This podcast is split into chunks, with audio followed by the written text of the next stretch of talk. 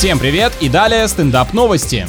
Житель Запорожья заставил полицию искать свой автомобиль, который якобы похитили, но выяснилось, что он просто забыл, где припарковался. Молодец какой, а ключи случайно не потерял, в такой ситуации тоже можно наряд вызвать. Пожалуйста, приезжайте, мне страшно, страшно жить с такими мозгами. Правоохранители нашли якобы украденную иномарку во дворе соседнего дома. За ложную тревогу мужчине грозит штраф 120 долларов. Забавно, если угон действительно состоялся, но преступники просто больше не нашли во всем городе свободных стояночных мест. Или слишком буквально поняли фразу «хочешь что-то спрятать, оставь на самом видном месте». А в одном из фитнес-клубов США девушка заподозрила мужчину в том, что он на нее пялится, но невинность парня отстояла его довольно привлекательная жена, которая в тот момент была рядом, и скандал быстро утих. Да, грядут времена, когда от обвинений в домогательствах сможет защитить только супруга. А, так вот в чем план скандалов с харасментом. Больше свадеб. С вами был Андрей Фролов. Больше новостей на energyfm.ru.